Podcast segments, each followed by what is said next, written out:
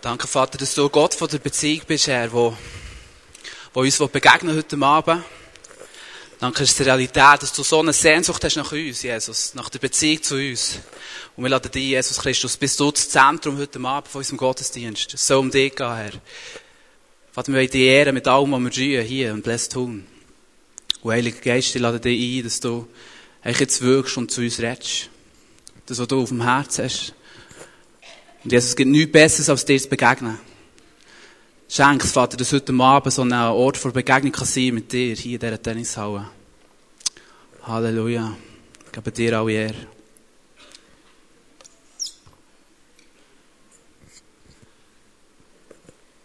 Gut. So gut da zu sein. So habe ich ausgesehen, vor ein paar Jahren. Yeah. Ich habe mich an eine Geschichte erinnert, in der Vorbereitung, die mir selber mega peinlich war. Das ist eine Geschichte, die ich erlebt habe, als ich ein bisschen älter bin als da auf dem Foto. Ich war in Münzig im Kindergarten und dann bin ich vom Heimweg bin so ein Gässchen gelaufen und habe auf der anderen Seite der Gas drei kleine Kinder gesehen. Und eine davon war meine kleine Schwester, die Rachel. Und das hat mich irgendwie überrascht und auch gefreut, dass jetzt da sie so treffen auf dem Heimweg und habe winken und bin auf sie zugesäckelt und habe gesagt, hallo Rachel, hallo Rachel. Und als ich näher komme, merke ich, dass die mich so komisch anschauen. Und als ich kurz vorher bin, merke ich, oh shit, das ist ja gar nicht meine Schwester. Und ich einfach, es war mir so peinlich, ich bin einfach weitergezogen, habe weiter ins Leere raus und gerufen, bin echt dort vorbeigesäckelt. Es war mir so peinlich gewesen, nur noch hey. Es ist wirklich, so Sachen sind mir passiert zwischen ihnen. Trotzdem bin ich älter geworden, bin aufgewachsen in der christlichen Familie. Ich würde sagen, christlich sozialisiert. Ich bin christlich erzogen worden, eine sehr coole Familie. Und ich habe immer gewusst, was, was Jesus sagt, zu Werten, zu Moral, äh, zu dem Thema, das wir heute Abend zusammen anschauen. Ich habe das immer gewusst, mit dem gross geworden. Ich habe vielleicht dann Moral nicht so definieren, wie ich, wie ich das heute kann. Wenn wir schauen, was Moral heisst, dann reden wir hier von Überzeugungen und Werten, die sich ganz praktisch auf unser Leben und Handeln auswirken. Also, etwas, Überzeugungen und Werte wird in Zukunft vermehrt von Werten reden. Werte, die unser praktisches Handeln werden beeinflussen. Etwas, was so wichtig ist, dass wir es leben. Einfach gesagt. Und ich habe dann mit 16 eine Erfahrung gemacht in meinem Leben, wo ich gemerkt habe, wo mich sehr geprägt hat und wo ich gemerkt habe, es ist gar nicht so einfach immer nach diesen Werten zu gehen. Ich bin mit 16 bin ich mit einer Frau zusammengekommen, wo ich dann viereinhalb Jahre in einer Beziehung war. Und die Frau hat Jesus nicht kennt. Und eigentlich habe ich schon dort so einen ersten Wert, den ich eigentlich hatte oder gemeint hatte, dass ich es habe, wo war, dass ich eigentlich eine Beziehung suche zu einer Frau, die Jesus kennt, habe ich wie über Bord geworfen. Ich habe gemerkt, dann, im Verlauf unserer Beziehung, dass ich sehr viel Wasser predigt habe aber heimlich Wein getrunken haben. Also sie sehr viel gesagt haben, auch ihr, die ja Jesus nicht kennt hat am Anfang, schau, wir sollten so leben und das wäre gut und das wäre richtig und das wäre jetzt eben ein guter Wert und das ist Moral, wie es Jesus gemeint hat. Aber sie hat manchmal an meinem eigenen Beispiel gesehen, heute Nacht, dass ich ganz anders gelebt habe. Es hat sich ausgewirkt auf unsere Sexualität, wie wir zusammen gelebt haben. Pornografie, was das Thema war in meinem Leben. Es hat sich aber auf andere Bereiche ausgewirkt. Und ich habe gemerkt, dass sehr viele von diesen Werten, die ich gemeint habe, ich bin ja aufgewachsen mit denen, das sind meine Werte, habe ich gemerkt, hey, das ist gar nicht reflektiert gewesen. Das Problem war, meine Eltern haben das mir vielleicht weitergegeben. Oder in der Sonntagsschule habe ich Sachen gehört in meiner Gemeinde. Aber ich habe gemerkt, das ist gar nicht meine tiefe Überzeugung gewesen. Ich habe mich nie direkt mit dem auseinandergesetzt und geschaut, was bedeutet das ganz konkret in meinem Leben. Und so ist es gekommen, dass so anderen, anderen Punkten in meinem Leben, ich habe zum Beispiel das Problem mit Manipulation. Ich habe viele Leute manipuliert im Sinne, dass ich sicher auch meine Ex-Freundin zu der Person machen wollte, die ich gerne hatte, dass sie ist. Und vielleicht hat es äußerlich hat das noch gut ausgesehen und nett ausgesehen, aber mein Herz war falsch dahinter. Ich hatte das Problem mit Lügen. Ich habe viele kleine Lügen gebraucht, für einfacher durch den Alltag zu kommen. Es waren vielleicht nicht mal grosse Lügen, aber so kleine Sachen oder nicht ganz die Wahrheit gesagt, wo ich gemerkt habe, das war ein Problem. Gewesen. Und die Konsequenz von dem war, ich habe Menschen verletzt und ich bin selber immer frustrierter geworden. Ich habe gemerkt, ich bin lau und ich mache Kompromisse über Kompromisse in meinem Leben. Und ich habe gemerkt, dass ich eine Revolution von meiner Moral brauche. The Moral Revolution. Das Thema, wo wir heute darüber reden. Revolution, was so viel heisst wie ein radikaler Wandel von einem Wertesystem, wo meist abrupt oder in relativ kurzer Zeit kommt. Und genau dort bin ich gestanden, an diesem Punkt. Ich habe irgendwann gemerkt, hey, ich brauche das. Es muss etwas gehen in, mein, in meinem Wertebild. Ich brauche so eine Revolution, ich brauche so eine Veränderung. Und ich sehe, das ist so meine persönliche Betroffenheit mit diesem Thema. Ich bin seitdem auch wieder ein bisschen älter geworden. Das ist ungefähr sechs Jahre her. Und habe inzwischen wirklich das Privileg, sehr viele Menschen kennenzulernen. Sehr viele coole Menschen, die da drinnen jetzt, die Freunde sind geworden. Viele Christen, junge Christen, die ähnlich wie ich auch gesagt haben, hey, ich habe so Moral, ich habe so einen Wert, den ich gerne leben würde. Ich will nach Jesus seinen Werten leben. Und ich habe festgestellt, es geht nicht, es ist nicht nur mir so gegangen, sehr viele haben Mühe gehabt, mit wirklich Konsequenz, radikal, die Werte zu leben. Und ich empfinde auch, dass viele durch das auch ihren eigenen Glauben manchmal als kraftlos erleben und das Gefühl haben, hey, ich kann keinen Unterschied machen mit meinem Leben. Selber das wie merken und frustriert sind in dem, dass sie sagen, hey, ich will gerne so leben wie Jesus und wie er es vorgelebt hat, aber ich kann es nicht. Ich scheitere immer wieder. Ich schaffe es nicht wie der Schill, was vorhin erzählt hat, so gut. Ein Unterschied sein bei meinen Freunden, bei meinen Arbeitskollegen. Und das frustriert. Und die Frage, die wir uns jetzt hier stellen, ist, braucht der Tun überhaupt so eine, äh, so eine Revolution von den Werten, von der Moral? Braucht, brauchen wir das? Wir vom Tun glauben ganz klar und ganz bestimmt, dass wir das brauchen. Dass das dran ist, dass Gott zu uns geredet hat, dass in diesem Jahr das dran ist. Wir sind so sehr davon überzeugt, dass wir das Thema zum Jahresthema haben gemacht, im Jahr 2015. Gero und ich haben vorhin kurz etwas darüber gesagt. Und der Hauptgrund ist, dass wir das glauben, weil, wenn wir die Werte von Jesus die Moral nicht leben, dann verpassen wir unser primäres Ziel, das wir haben. Dann verpassen wir unser erstes Ziel. Das Ziel, das ich davon rede, finden wir in einem der wahrscheinlich bekanntesten Gebete, die es gibt in der Christenheit, im Vater unser. Wir lesen dort in Matthäus 6, 9 bis 10, Unser Vater im Himmel, dein Name werde geheiligt, dein Reich komme, dein Wille geschehe, wie im Himmel, so auf Erden. Es ist meine Berufung als Mensch, dass mein Leben dem Reich dienen von Gott. Es ist meine Berufung als Mensch, dass ich mich dafür einsetzen kann, dass Jesus sein Reich kann zunehmen und wachsen auf dieser Welt. Es ist auch deine Berufung. Egal, ob du Jesus kennst oder nicht. Egal, wo du stehst in diesem Prozess, in dieser Beziehung zu ihm. Es ist auch deine Berufung, dass dein Leben zu dem dient. Aus diesem Grund hat Gott dich geschaffen. Es ist ein paradiesisches Reich, wo wir hier davon reden. Es ist ein Reich, wo Gott hat aufgebaut, wo er die Welt und die Menschheit hat erschaffen, ganz am Anfang. Es ist ein paradiesisches Reich. Und viele von hier kennen die Geschichte. Die Sünde hat dazu geführt, dass wir nicht mit diesem Reich leben können. Der Mensch hat sich durch die Sünde gegen das Reich entschieden. Und das Reich ist für eine gewisse Zeit von dieser Welt wie verbannt worden. Aber Gott ist gnädig und er hat sich entschieden, das grösste Opfer, das es je hat gegeben, zu opfern für uns. Opfern bedeutet im urtextlichen Sinn, sich annähern. Also Gott hat das Opfer, das er Jesus, sein eigener Sohn, hat geopfert und wo gestorben ist hier auf dieser Welt für uns, hat er sich wieder uns angenähert. Und Jesus hat gesagt, mit mir ist das Reich wieder abgebrochen. Mit mir ist das Reich wieder abgebrochen. Und wir leben im Moment in dieser Zeit vor Wiederherstellung von dem Reich Gottes.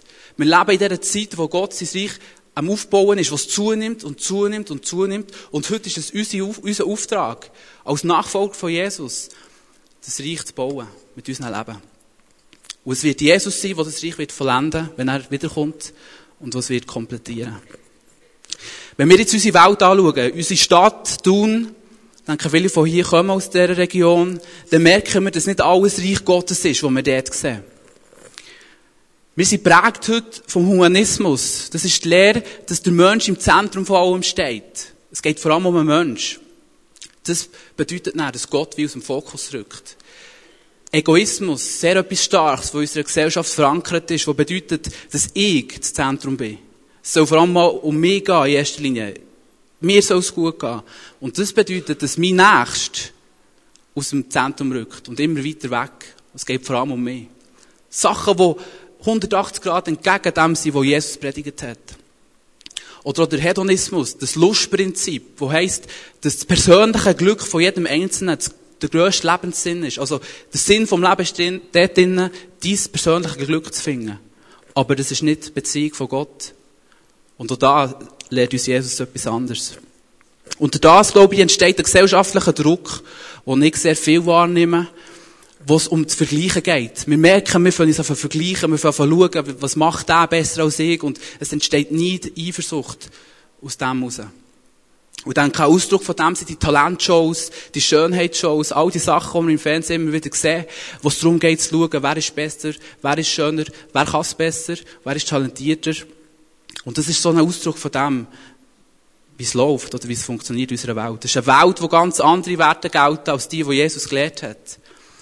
Und die Welt, müssen wir ehrlich sein, die verführt auch dazu, Kompromisse einzugehen. Die verführt dazu, zwischen eben einen Wert, so eine Moral, die wir haben, nicht ganz so ernst zu nehmen, nicht ganz so genau zu nehmen.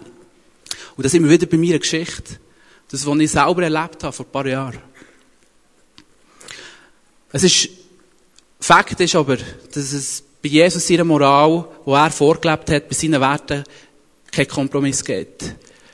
Er war radikal und er erwartet auch, dass wir das Reich oder dass wir das, die Werte radikal leben können. Und das ist unser Traum von Blessed Tun, dass wir radikale junge Leute hier haben, die sagen, hey, ich will das so. Ich merke vielleicht, es ist noch nicht immer so, aber ich will das. Das ist mein Wille, das ist mein, mein Herz. Ich will nach diesen, diesen Werten leben, wo Jesus hat gesagt, ich will einen Unterschied machen, der bedeutend ist. Ich will einen Unterschied machen hier in Thun, in meiner Arbeitsstelle, wo immer, wo wahrgenommen wird und wo attraktiv ist. Ich will einen Unterschied machen, der eine echte Alternative ist zu dem, was die Welt bietet. Und die Frage stellt sich jetzt, wie sieht das Reich genau aus? Wie sieht das Reich aus, wo Jesus predigt hat?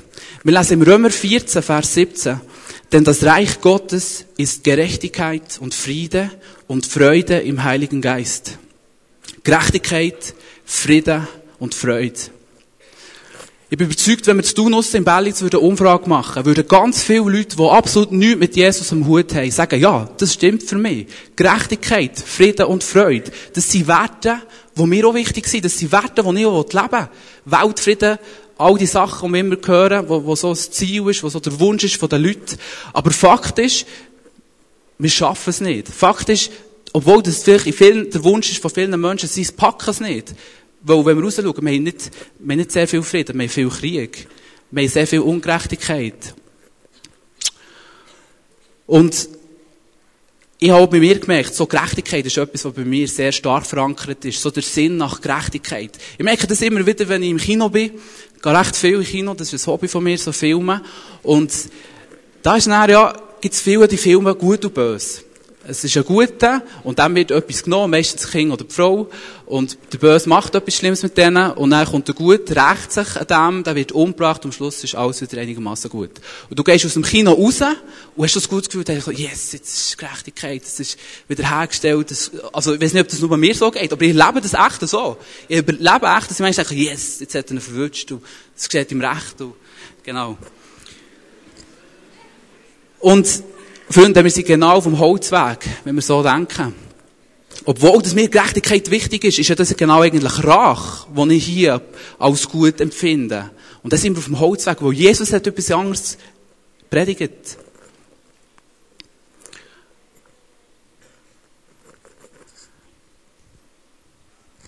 Ich glaube, dass Gerechtigkeit primär ähm, ein Beziehungsbegriff ist oder ein Beziehungsstatus ist. Ich glaube, dass wir dann können wirklich gerecht sein wenn wir Beziehung leben zum Vater, wo wir ihn immer wieder nach seinem Willen fragen und wissen, was er will für die Welt und wo wir auch Willen können tun. Dann wird Gerechtigkeit stattfinden. Und die Bibel sagt es so, wir sind gerecht gemacht durch unsere Beziehung zu Jesus. Gerecht gemacht durch unsere Beziehung zu Jesus. Und ich habe anfangs des Jahres, schon nicht lange her, ein Erlebnis gehabt, wo Gott zu mir geredet hat, das mich sehr tief berührt hat. Und zwar hat er mir gesagt, oder habe ich wie gemerkt, es ist ein Ziel geworden von mir. Nicht nur für das Jahr, sondern für mein Leben. Dass jeder Tag von meinem Leben dazu dient, dass meine Freundschaft zu Jesus stärker wird. Jeder Tag von heute an soll dazu dienen, dass meine Beziehung zu Jesus stärker wird, dass meine Freundschaft stärker wird. Und das sind wir nicht im Leisten in, dass ich muss tun und machen und tun, sondern dass sind wir primär in dem drin, dass ich mir Zeit nehmen für ihn, für Beziehung zu pflegen. Die wahrscheinlich konzentrierteste Definition von Reich Gottes finden wir in Bergpredigt, wo Jesus in Bergpredigt zu, zu seinen Jüngern hat geredet. Wir sehen in Matthäus 5, 7, glücklich zu preisen sind die Barmherzigen, denn sie werden Erbarmen finden. Barmherzigkeit ist, wenn jemand einem anderen Menschen in, in seiner Not begegnet. Und stellt euch mal vor, wenn wir das mehr würden erleben in unserer Stadt tun. Stellt euch mal vor, was das würde bedeuten, wenn mehr Menschen würden in die Not vom, ne-, von dem nebendran, den ihr vielleicht nicht mal kennt, reinknäulen und sagen, hey, es ist mir nicht egal, was, was dem geht, sondern ich bin bereit, dem zu helfen. Und für mich ein sehr cooles Beispiel, das ich gestern so ein bisschen herausgefunden habe und das ich entdeckt habe, ist der Typ, ist ein junger Mann, der, der die Kleidermarke hier, die ich anhabe, äh, designt hat. Love Your Neighbor. Ist Dave, der genau hat einen Traum hatte und hat in diesem Traum ist es darum gegangen, dass er ein, Kleider, ein Kleiderlabel gründen wo er eine gute Botschaft vermitteln und wo er wollte, schlussendlich auch ähm, Randständigen und Menschen, die Not haben, dienen. Und das sieht konkret so aus, dass er jedes fünfte T-Shirt, das er verkauft, verschenkt er eins einer randständigen, einer randständigen Person hier in der Schweiz. Und 10% von all seinen Einnahmen, die er hat, verschenkt er den randständigen Leuten. Geht mit denen einkaufen, schenkt ihnen Sachen und hat erzählt von krassen Begegnungen, wo Menschen wirklich so berührt waren, wo es jemanden hat gegeben, wo es nicht egal war, wie es ihnen geht. Und ihr in dieser Not, dieser Not sie begegnet. Ich sehe Matthäus 5,40 wo Jesus sagt, wenn einer mit dir vor Gericht gehen will, um zu erreichen, dass, der, dass er dein Hemd bekommt, dann lass ihm auch den Mantel. Und das so eine Stelle, wo es um Grosszügigkeit geht, wo Jesus völlig andere Werte hat als die, als die Welt. Stellt euch da vor, wenn es mehr so Leute gibt, die rausgehen und sagen, hey, ich will grosszügig sein, ich will einen grosszügigen Lebensstil haben. Wir haben das letztes Jahr mal im Rahmen von Reach Tun gemacht. Das Projekt, wo heisst, schon bezahlt. Wo wir die Menschen, wildfremden Menschen, Sachen zahlen. Egal ob Einkäufe, oder ob das Kaffee war, was sie gerade am Näsen war, oder Kiosk angestanden haben, wir irgendetwas gezahlt. Und wir haben krasse Reaktionen bekommen. Wo wir echt grosszügig waren, ohne einen Haken, ohne dass sie irgendetwas haben müssen tun. Weil sie völlig überrascht waren, weil sie gemerkt haben, ich kenne ja das gar nicht. Viele waren auch sehr skeptisch. Gewesen. Das war eine sehr starke Aktion, die genau diesen Werten entspricht, die wir leben wollen, weil sie Jesus predigt hat. Jesus sagt zum Beispiel auch, dass wir nicht zuerst den Fehler beim anderen suchen sollen, sondern auch bei uns anfangen. Das Gleichnis dann mit dem Splitter im Auge vom Bruder, den ich sehe, aber der Balken im eigenen sehe ich nicht. Und mir ist ein Beispiel dazu in Sinn gekommen, wo ich merke, hey, das ist gar nicht so einfach, zuerst bei sich anzufangen. Ich wohne seit ein paar Monaten in einer Männerwege mit drei anderen Jungs. Und bei uns ist es so, wir tun jeder kauft seine eigenen Lebensmittel an schreibt sie zum Teil auch an. Und es gibt ein Lebensmittel, das wir zusammen einkaufen. Und das ist Milch. Hey, ich sage euch, bei uns wird Milch getrunken, das ist nicht normal, wirklich. Ich habe manchmal das Gefühl, meine Jungs, das sind so richtige Milchvernichtungsmaschinen. Das ist wirklich, das ist brutal, was die Milch trinken, das geht's gar nicht. Und ihr, ob das glaubt oder nicht, das ist genau das eine Lebensmittel, wo wir am meisten Stress haben zusammen. Weil der eine das Gefühl hat, jetzt doch der sich dran mit einkaufen, und der andere hat das Gefühl, der sich dran. Und da sind wir genau bei dem grosszügig gewesen. Der Fehler vielleicht zuerst mal bei sich suchen und nicht beim anderen. Und das ist wirklich, das ist der Punkt, wo wir Stress haben. Wo, wo wir merken, hey, Freunde, so einfach ist es gar nicht. Genau die werden es leben. Weil das ist Alltag, das ist Leben. Genau dort drinnen merken wir das. Ich finde auch sehr spannend die Antwort, die Jesus den Pharisäern hat gegeben, die sie ihn provoziert haben und ihn gefragt haben, was ist denn jetzt von all diesen vielen Geboten? Was ist das Wichtigste? Und er sagt dort in Matthäus 22, 35, Du sollst den Herrn, deinen Gott lieben von ganzem Herzen, mit ganzer Hingabe und mit deinem ganzen Verstand. Dies ist das größte und wichtigste Gebot. Ein zweites ist ebenso wichtig. Liebe deinen Mitmenschen wie dich selbst. Mit diesen beiden Geboten ist alles gesagt, was das Gesetz und die Propheten fordern. Also Jesus sagt hier, dass wir sollen primär Gott lieben von ganzem Herzen und der Mensch nebendran wie sich selber. Ich glaube, dass schon nur die Aussage von Jesus das Potenzial in sich trägt, für eine ganze Gesellschaft zu revolutionieren, ihrer Moral. Ich glaube, dass die Moral Revolution, die wir anstreben, das Potenzial in sich trägt, unsere gesamte Gesellschaft in Tun zu revolutionieren und Reich Gottes kann zunehmen. Und das ist das, was wir uns, ich glaube, hier gibt es viele, die sich nach dem geistlichen Aufbruch sehen, den Gott parat hat für Europa. Ich glaube, dass das ausgelöst werden durch die Revolution, von unserer eigenen Moral, von diesen Werten. Und wir sehen ja all dem in einem Problem. Wir schaffen es nicht. Ich bin das beste Beispiel für das. Mit meiner Geschichte. Wir schaffen es nicht. Es sind so hohe Anforderungen, die Jesus hier hat gesetzt. Und die Kirche hat in der Vergangenheit sehr viele Fehler gemacht. Sie sind viel als Moralposten auftreten und haben mit der Moralkeule auf die Leute abgeschlagen und gesagt, das ist noch nicht gut und das müssen wir noch mehr und das müssten noch mehr. Und ich glaube, das ist ein falscher Ansatz. Im Wissen von diesem Fehler habe ich mich gefragt, was ist denn die Lösung? Was ist die Lösung, die ich euch heute Abend präsentieren kann, die uns wird befähigen, die Werte zu leben? Und ich bin auf Folgendes gekommen. Ich glaube, dass die Lösung so einfach ist und manchmal gleich so schwierig. Ich glaube, dass die Lösung wirklich Jesus Christus ist.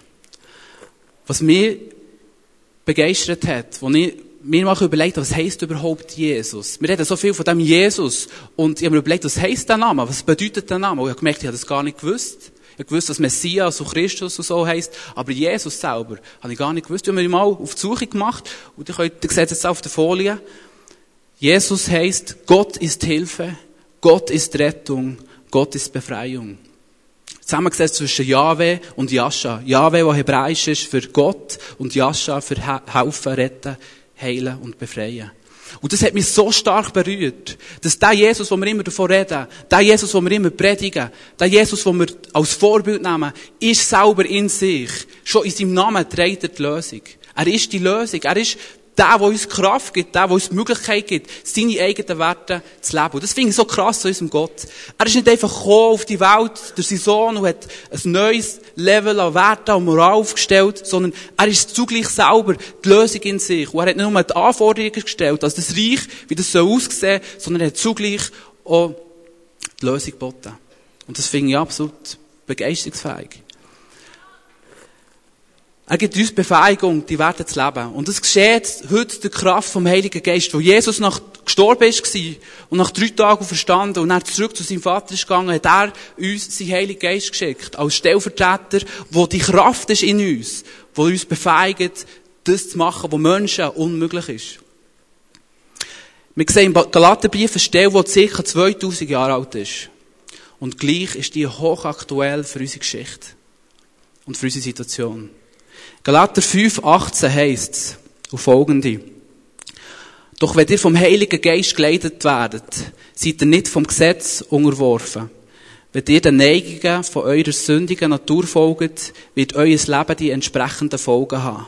Unzucht, unreine Gedanken, Vergnügungssucht, Götzendienst, Zauberei, Feindschaften, Streit, Eifersucht, Zorn, selbstsüchtige Ehrgeiz, Spaltungen, selbstgerechtige Abgrenzungen gegen andere Gruppen, Neid, Trunkenheit, ausschweifender Lebensstil und viel mehr. Alles Sachen, die ich glaube, wo wir so viel sehen in unserer Welt. Ich wiederhole, dass das, was ich bereits gesagt habe, stimmt. Dass niemand, der so ein Leben führt, das Reich Gottes wird erben. Wenn aber jemand der Heilige Geist in sich trägt, wird er, die ganze, wird er ganz andere Frucht wachsen. In uns selber. Es wird sein Liebe, es wird sein Freude, Frieden, Geduld, Freundlichkeit, Güte, Treue, Sanftmut und Selbstbeherrschung ist genau die Stelle redet über das, was ich hier sage. Das Kraft allein im Heiligen Geist wird das sein, wo die Werte, die ich hier habe, gelesen sind genau die Werte, die Jesus uns predigt, wo er vorgelebt hat, wo das himmlische Königreich ausmachen. Und der Mann, der das geschrieben hat, der Text vor 2000 Jahren, ist der Apostel Paulus. Und es ist genau seine Bekehrungsgeschichte, die mich auch in der Vorbereitung so berührt hat und ich gemerkt habe, in dieser Geschichte von Paulus, die er selber hat erlebt, sehen wir einfach nochmal so stark, was genau die Lösung ist. Auf die Frage, wie können wir das überhaupt leben? Und zwar ist es die Geschichte, die für mich eine der beeindruckendsten ist in der ganzen Bibel, wo der Saulus von Tarsus ähm, ein sehr erbitterter Feind gegen das Christentum, wo Christen hat verfolgt, plötzlich zum Apostel Paulus ist geworden. Der Saulus war ein Jude, ein religiöser Führer, ein Pharisäer. Und er hat in seiner Funktion als Schriftgelehrter das Gesetz haargenau kennt. Es gibt über 600 Gebote und Verbote in der jüdischen Kultur, die sie im Alten Testament haben. Und er hat es perfekt kennt. Und der Grund, warum das er den Christen hat, denn dieser neuen, radikalen jüdischen Sekte, wie er es hat empfunden hat gehabt, der Grund, warum das er so negativ war, war, weil er überzeugt war, dass allein das Heil im Gesetz liegt. Also, dass genau, das genaue Befolgen vom Gesetz das Heil bringt und nichts anderes. Und jetzt kommt plötzlich so ein Messias, der sagt, er sei Jesus, der Messias, der Sohn von Gott, und behauptet, dass er jetzt auferbauend oder aufbauend auf dem Gesetz plötzlich gestorben sei für uns Menschen und uns so Zugang gegeben zum Vater. Und das hat er nicht können vereinbaren mit sich. Und er hat gesagt, das glaube ich nicht. Und er hat gesagt, das ist eine Sekte, das ist eine jüdische Sekte, rund um den Jesus. Und er hat angefangen, die, die Sekte zu verfolgen, die Menschen zu verfolgen. Es war ihm zu radikal, es ist zu ihm zu weit gegangen. Und er ist mal auf dem Weg nach Damaskus gewesen, wo plötzlich ein Hauslicht über ihn gekommen. Und er ist blind geworden in dem Moment, ist ein Boden gefallen, ist völlig vor Ehrfurcht erstarrt. Und, und, und hat nicht gewusst, was passiert. Und die Stimme hat gesagt, Saul, Saul, warum verfolgst du mich? Und der Saulus hat gesagt, wer bist du, Herr, wer bist du? Und die Stimme hat gesagt, ich bin Jesus, der, den du verfolgst. Die krasse Begegnung, die Paulus dann hatte, in diesem Moment, hat sein Leben radikal verändert. Das war die Begegnung, die genau die Moral Revolution in seinem Leben hat ausgelöst hat, wo er auf einen Schlag seine Werte völlig gekehrt. Es war die Begegnung mit Jesus selber. Und das ist das, was wir glauben, was, was, was das Wichtigste ist überhaupt. Es hat, die einzelne Begegnung hat, hat absolute Revolution von seinen Werten ausgelöst. Es ist zum Beispiel zu einer Wandlung von seinem Charakter, wo er zuerst intolerant war, wo er ein religiöser Führer war, wo bitter war, wo er stolz war, wo er das Gefühl hatte, er sei etwas Besseres als die anderen Menschen, ist er plötzlich zu einem geduldigen, freundlichen und sanftmütigen Mann geworden, der sich hat verschenken anderen Menschen. Nur weil er Jesus begegnet ist. Er war auch früher ein Ver Verächter von den Heiden, also das heisst von all denen, die nicht gläubig waren, die nicht jüdisch waren, und hat die verachtet, regelrecht. Und durch das Erlebnis ist er plötzlich zu dem Missionar geworden, der am meisten Heiden hat erreicht. Also völlig verändert durch Begegnung, Begegnung mit Jesus. Und ich kann sagen, er hat vorher seine Feinde gehasst, wie es im Alten Testament steht. Aber er hat äh, plötzlich durch die Begegnung mit Jesus hat er seine Feinde verlieben. Die, die er früher nicht gerne hatte, hat er plötzlich geliebt und sein Leben dafür eingesetzt. Und das ist das, was passiert, wenn wir Jesus begegnen. Das ist das, was die Kraft, die passiert, oder wo, wo bei uns das auslöst, wenn wir ihm begegnen. Es gibt nichts Lebensveränderndes als das. Und das ist der Grund, warum wir das hier machen. Das ist der Grund, warum wir es im Blessed Tun machen.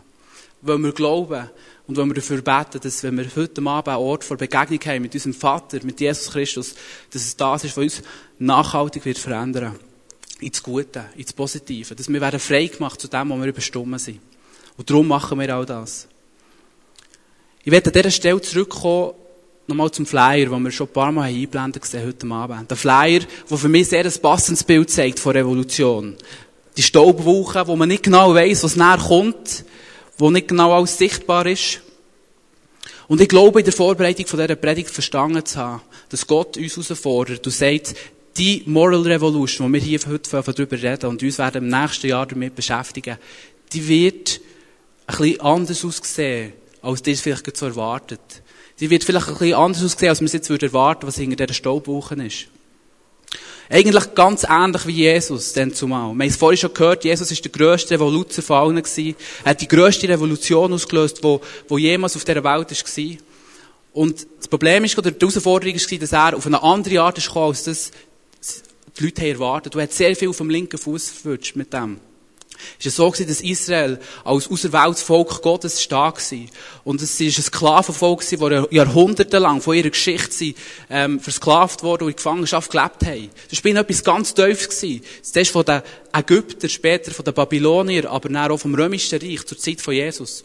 Und Israel hat nichts Angst, das Volk Israel hat nichts Angst gewartet auf den, auf, als auf den Messias, der verheißen war, durch Jesaja unter anderem, wo es ihnen hat so eine Befreiung und Rettung bringen wo sie endlich aus dieser Gefangenschaft von diesen Völkern so, hat so befreien Und sie haben gebetet und sie haben gewartet, bis der Messias endlich kommt. Und Jesus ist gekommen. Aber seine Revolution hat anders ausgesehen. Er hat sie nicht von einem politischen System befreit. Er hat sie nicht befreit von den Römern, von der Herrschaft von den Römern, wie sie es erwartet haben. Er hat eine Befreiung im Geistlichen gebracht auf einer anderen Ebene. Und die Leute haben das zum Teil nicht gesehen. Und das ist auch der Grund, dass noch heute ein Großteil der Juden Jesus nicht als Messias anerkennen. Weil sie das nicht sehen, weil sie etwas anderes erwartet haben, als er gebracht hat. Und das ist der Grund, dass heute noch Tausende von Juden an der Klagemauer in Jerusalem selber tagtäglich beten. Ich das letzte Mal dürfen live miterleben. Das ist krass zu sehen, die Leidenschaft, die die Leute haben. Wo sie beten, klagen und sagen, Messias, komm endlich, komm endlich und erlöse uns. Komm endlich und befreie uns. Also noch heute warten sie auf ihn. Wo er ist anders gekommen, als sie das gedacht haben. Jesus hat also keinen strukturellen Wandel von einem System gebracht. Aber er hat einen Wandel gebracht in einem geistlichen System. Er hat das Reich Gottes zurück auf die Welt gebracht und gesagt, mit mir ist das Reich angebrochen. Sie haben politische Befreiung erwartet und er hat ihnen geistliche Freiheit geboten. Und als ich so in der Vorbereitung gesehen habe, den Eindruck gehabt, dass unsere Revolution, die wir davor reden, auch wird anders aussehen. Und das, ich habe gemerkt, vielleicht manchmal Gefahr bei uns, wo könnte es sein, oder vielleicht so ein unser nächster Ansatz, den wir jetzt vielleicht haben, wenn wir uns überlegen, wie kann so eine Revolution auch gesellschaftlich relevant werden, dann denken wir sehr schnell an Sachen wie Awakening Europe, wo nächstes Sommer wird sein. Coole Sache. Wir denken an das Brace Camp, wo wir erst gerade waren und erlebt haben. Wir denken an das Bless Tun, wo es Fakt, wo es gross ist, wo es dynamisch ist, wo man zusammenkommt mit Tausenden von Leuten und wo du ermutigt wirst. Und wir können vielleicht meinen, das ist schon der Weg, wie vielleicht Jesus jetzt die Revolution einläuten will. Oder wo es darum geht, das zu leben. Und versteht mich richtig, ich finde das alles super. Ich meine, ich bin selber Teil vom Blessed Tun. Und ich finde das super, weil ich glaube, es ist ermutigend, es ist auch herausfordernd, es ist auch ermutigend zu sehen, dass wir nicht alleine sind. Wir sind nicht alleine in, dem, in unseren Herausforderungen.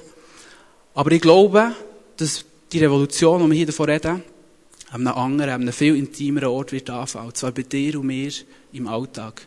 Morgen Morgen, wenn wir nicht mehr umgeben sind von tausend Leuten, die ähnlich denken wie ich, die eine ähnliche Leidenschaft haben für Jesus, sondern morgen, wenn ich vielleicht allein bin auf meiner Arbeitsstelle, wenn ich herausgefordert bin, morgen, wenn ich vielleicht in meiner Familie bin, wo niemand Jesus kennt. Und in diesen schwierigen Umständen, glaube ich, wird es entscheidend sein, ob die Revolution standkommt oder nicht ob wir dann fähig sind, durch die Kraft vom Heiligen Geist, wie es vorhin gesagt hat, durch die Begegnung mit Jesus, können die Werte aufrechtzuerhalten und zu leben. Auch dort, wo es intim ist, dort, wo es verborgen ist, dort, wo du vielleicht denkst, das sieht gar niemand, was ich hier mache und was ich hier lebe. Aber ich glaube, genau dort fängt es an. Weil das ist so, wie das Reich Gottes funktioniert. Jesus hat gesagt, wer im Kleinen treu ist, wird über mehr und mehr gesetzt werden. Ich will gerne zum Schluss euch ein kurzes Film zeigen wo, mir, wo ein amerikanischer Prediger über Jesus redet und ihn beschreibt als der, der er ist. Ich bin mir bewusst, dass hier viel das Film schon gesehen haben. Ich habe das selber vor zweieinhalb Jahren äh, meiner ersten Predigt im und dann schon mal gebracht. Aber ich mache das nochmal, weil ich so berührt bin, immer wieder, wenn ich das Film sehe. Wo dort innen Jesus verkündet wird als der, der er ist. Und ich habe vorhin gesagt, Jesus ist die Lösung für unsere Herausforderung. Jesus ist die Lösung, wenn es darum geht, die Werte zu leben.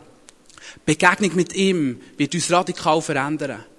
Und ich finde es stark und wenn mal, wenn man sagen, Film ab, wir schauen uns das mal an. Es ist für mich so gut zu wissen, dass genau der Jesus, der hier ist, beschrieben wurde, dass ich der, wo, wirklich der Jesus, der König von allen Königen ist, dass ich den als mein Freund darf kennen und sagen, das ist mein Freund. Und das ist so gut. Darf ich euch bitten, aufzustehen?